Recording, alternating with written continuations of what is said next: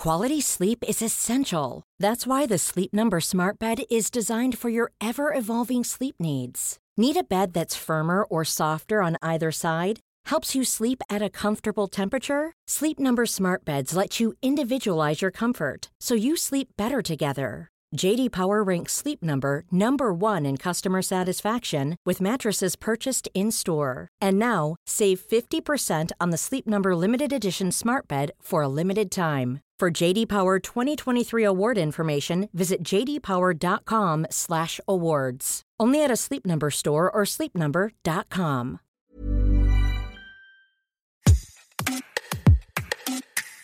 Que les responsables politiques soient exemplaires. Voilà la priorité numéro un. Selon un million de Français consultés par la radio France Bleu en mars 2022. Des hommes, des femmes élus en qui les citoyens peuvent et veulent avoir confiance, que les candidats au pouvoir et ceux qui l'exercent soient cohérents entre leur discours et leurs pratiques, qu'ils respectent les règles. Des attendus alors que les affaires, les accusations se multiplient tout au long de l'année et plus particulièrement pendant la campagne pour les élections législatives 2022. Les députés La République en marche, Cyril Silla et Laetitia Avia, accusés de harcèlement moral, Benoît Simian, jugé en mars pour harcèlement, Jérôme Perra, condamné pour violence conjugale investi par le parti du président, a finalement jeté l'éponge comme le député sortant Thierry Solaire, mis en examen pour 13 chefs d'accusation dont fraude fiscale. Qu'est-ce que l'exemplarité en politique? Où commence-t-elle? Et jusqu'où? Jusqu'à une tyrannie de la transparence? Quelle vie privée quand on est un politique? Élu Quelle exemplarité nous recevons dans Minute Papillon Hélène Leuillet, psychanalyste, philosophe, maîtresse de conférences en philosophie à l'université Paris-Sorbonne. Madame Leuillet, bonjour. Qu'est-ce qu'un homme, une femme politique exemplaire? C'est une bonne question parce qu'un homme politique exemplaire, ce n'est pas un homme irréprochable. L'exemplarité en politique n'est pas la même que l'exemplarité de toute autre personne privée. Ce qu'on demande à un homme politique, c'est d'accomplir son travail de représentant de la chose publique. La population, dans sa majorité, souhaite de vrais représentants que j'appellerais tout simplement de cette notion classique de la philosophie politique républicain, au sens de la notion de république qui, en latin, signifie la chose publique. L'exemplarité d'un homme politique, c'est son sens de la chose publique, avant ses intérêts privés, avant sa personne privée.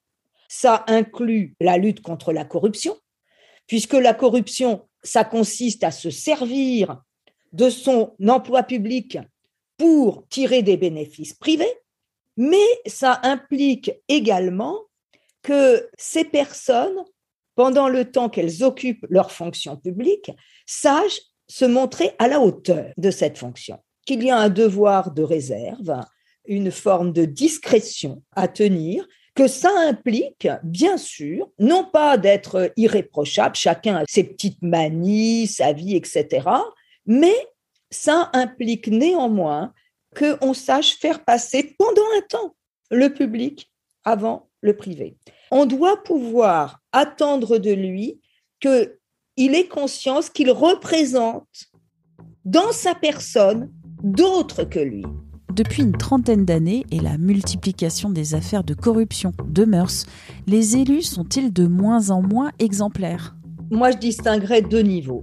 Il y a de plus en plus d'affaires, mais il faut voir dans ces affaires la part de celles qui relèvent de la part de l'opinion publique d'une demande à l'égard des politiques qui n'est pas juste. Je m'explique.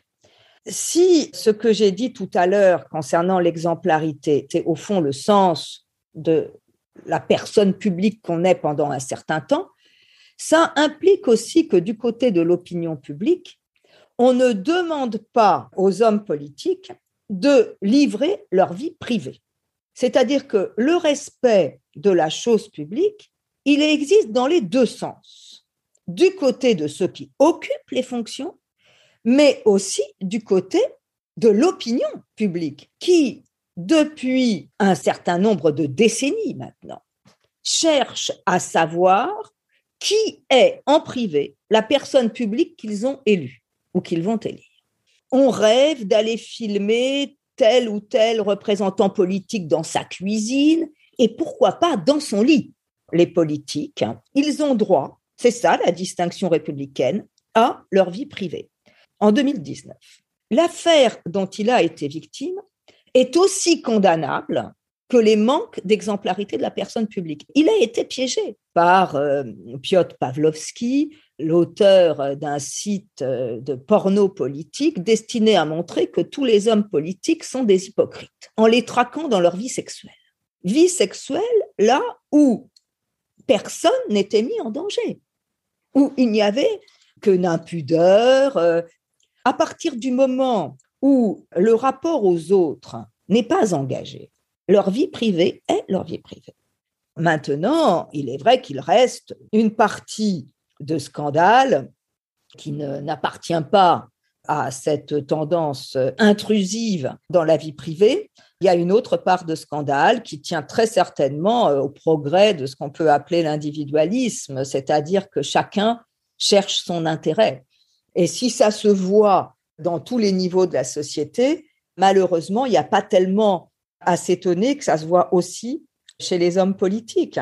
Dans une certaine mesure, là, on paye le prix aussi de quelque chose qui fut une grande conquête, qui est la professionnalisation de la vie politique. C'est très bien que la vie politique soit professionnalisée. Ça évite que seuls les gens qui ont les moyens puissent se consacrer à la politique, comme ça a été le cas dans l'histoire humaine dans de nombreuses sociétés. La professionnalisation de la vie politique, ça permet à quelqu'un qui n'a pas beaucoup de revenus et pas de richesse personnelle de devenir un dirigeant politique. Mais le problème est que aujourd'hui, on a tendance parfois à considérer la carrière politique comme une carrière comme une autre, c'est-à-dire en essayant bah, d'en tirer bénéfice, de gagner de l'argent, d'être connu, etc. Ben ça ne va pas. Et enfin, c'est l'explication par le narcissisme. C'est-à-dire que le point culminant de l'individualisme aujourd'hui, c'est l'individualisme narcissique. Chacun cherche ses minutes de célébrité, cherche à exister dans le regard des autres.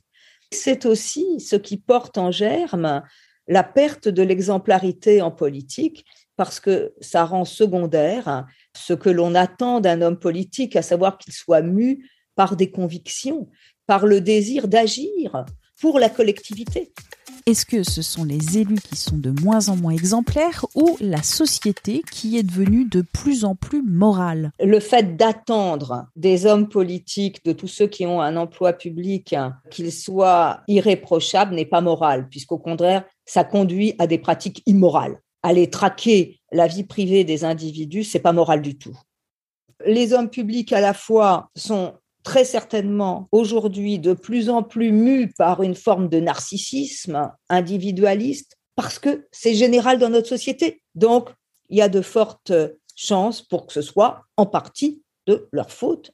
Mais d'un autre côté, l'opinion publique, elle aussi, a sa responsabilité parce que elle émet à l'égard des dirigeants politiques des exigences contradictoires, à savoir qu'ils soient des personnes publiques soucieux de la chose publique et en même temps qu'on puisse aller connaître leur vie privée, qu'ils soient irréprochables sur le plan privé, sans savoir bien d'ailleurs ce que veut dire être irréprochable, parce que sur sa propre vie privée, nul ne peut être absolument sûr que ses propres fantasmes ne le mettent pas euh, en contradiction avec la morale d'un autre plusieurs lois sur la transparence politique, la moralisation de la vie politique ont été votées.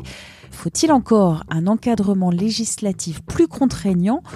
Est-ce que la pression de l'exemplarité doit venir d'en haut ou d'en bas de l'opinion publique? Qu'elle vienne d'en haut, euh, c'est déjà presque une défaite, hein. parce que si on a besoin de faire des lois, euh, c'est que ça ne va pas de soi, alors que cette notion d'exemplarité, elle désigne bien une zone qui n'est pas tout à fait celle de la morale privée et qui n'est pas non plus celle de la loi, mais qui est plutôt celle de ce que le philosophe Montesquieu au XVIIIe siècle appelait l'esprit des lois. Montesquieu disait que le ressort de la République, c'est la vertu, le sens de l'exercice de la fonction publique. Mais justement, je trouve que aujourd'hui, chercher une moralisation de la vie publique et vouloir régler ça par la législation, eh bien, c'est confondre la vertu politique exigée des représentants en République et la vertu privée. Je pense que le risque de la législation, c'est qu'elle vienne renforcer cette tendance à vouloir traquer les individus dans leur vie privée. Et ce qu'on appelle transparence, personnellement, me gêne un peu. La transparence, ça consiste aussi à regarder par le trou de la serrure. Ce qui importe, c'est qu'il y ait une déontologie stricte. Et ça, ça devrait pouvoir être de l'ordre de la responsabilité des chefs d'État, des assemblées, dont c'est la fonction. Mais encore une fois, si les scandales se multiplient, peut-être n'aura-t-on pas d'autre choix. Mais ce serait désolant parce que ça signifierait qu'il y a perte de tout sens de l'exemplarité et que si ça ne passe pas par la sanction, ça n'a pas de chance d'être respecté. Comment faire pour que la demande d'exemplarité ne se transforme pas en tyrannie de la transparence Je pense que c'est absolument essentiel que l'exemplarité ne conduise pas à aller traquer tous les détails de la vie privée. Je pense que actuellement, on voit dans notre société un certain nombre de courants d'idées qui peuvent redonner sens peut-être à l'intérêt public. Je pense euh, au souci écologique de la jeunesse particulièrement, qui est peut-être une voie d'accès à un nouveau sens de l'intérêt public. Le souci écologique, il vient tenir compte d'abord de tous les autres sur la planète, et de l'intérêt général des descendants. Est-ce qu'on est déjà dans ce qu'on appelle une tyrannie de la transparence? Effectivement, je crois qu'on est déjà dans une tyrannie de la transparence et c'est pour ça que concernant cette question de l'exemplarité, il faut vraiment faire la différence entre ce qui choque légitimement et ce qui choque illégitimement. Parmi euh, ce qui peut choquer légitimement, je me souviens que pendant la crise des Gilets jaunes, on avait vu euh, le ministre euh, Castaner euh, sortant de boîte de nuit et le président Macron en train de dévaler des pistes de ski. Ils étaient vus comme personnes privées s'amusant à un moment de grande crise politique où une partie de la population aussi criait qu'elle était en détresse. En tant que personne publique, ils ont pendant le temps de leur mission publique, à exercer euh, un petit peu de, discernement sur le moment où ils prennent leur loisir, etc. Donc, on a pu, à juste titre, trouver qu'ils n'avaient pas pris la mesure de ce que leur fonction publique exigeait d'eux. Il y a toujours à se mettre à la hauteur de cette place d'exception. Et si c'est une place d'exception, eh ben, pendant un moment de crise, on est soi-même en crise. Tyrannie de la transparence, c'est le fait de piéger les hommes politiques dans leur vie privée. Ce n'est pas la même chose que euh, leur reprocher de se servir de leur position d'exception pour, comme je le disais tout à l'heure, leur petit intérêt privé et leur narcissisme privé. Merci à Hélène Leuillet pour cet entretien enregistré par Charles Détieux, réalisation Anne-Laetitia Béraud. Minute Papillon, c'est le podcast d'actualité de 20 minutes. Vous pouvez le retrouver et vous abonner gratuitement sur toutes les plateformes de podcast. N'hésitez pas. Pour nous joindre, une seule adresse audio 20minutes.fr. À très vite et d'ici là, bonne écoute des podcasts de 20 minutes.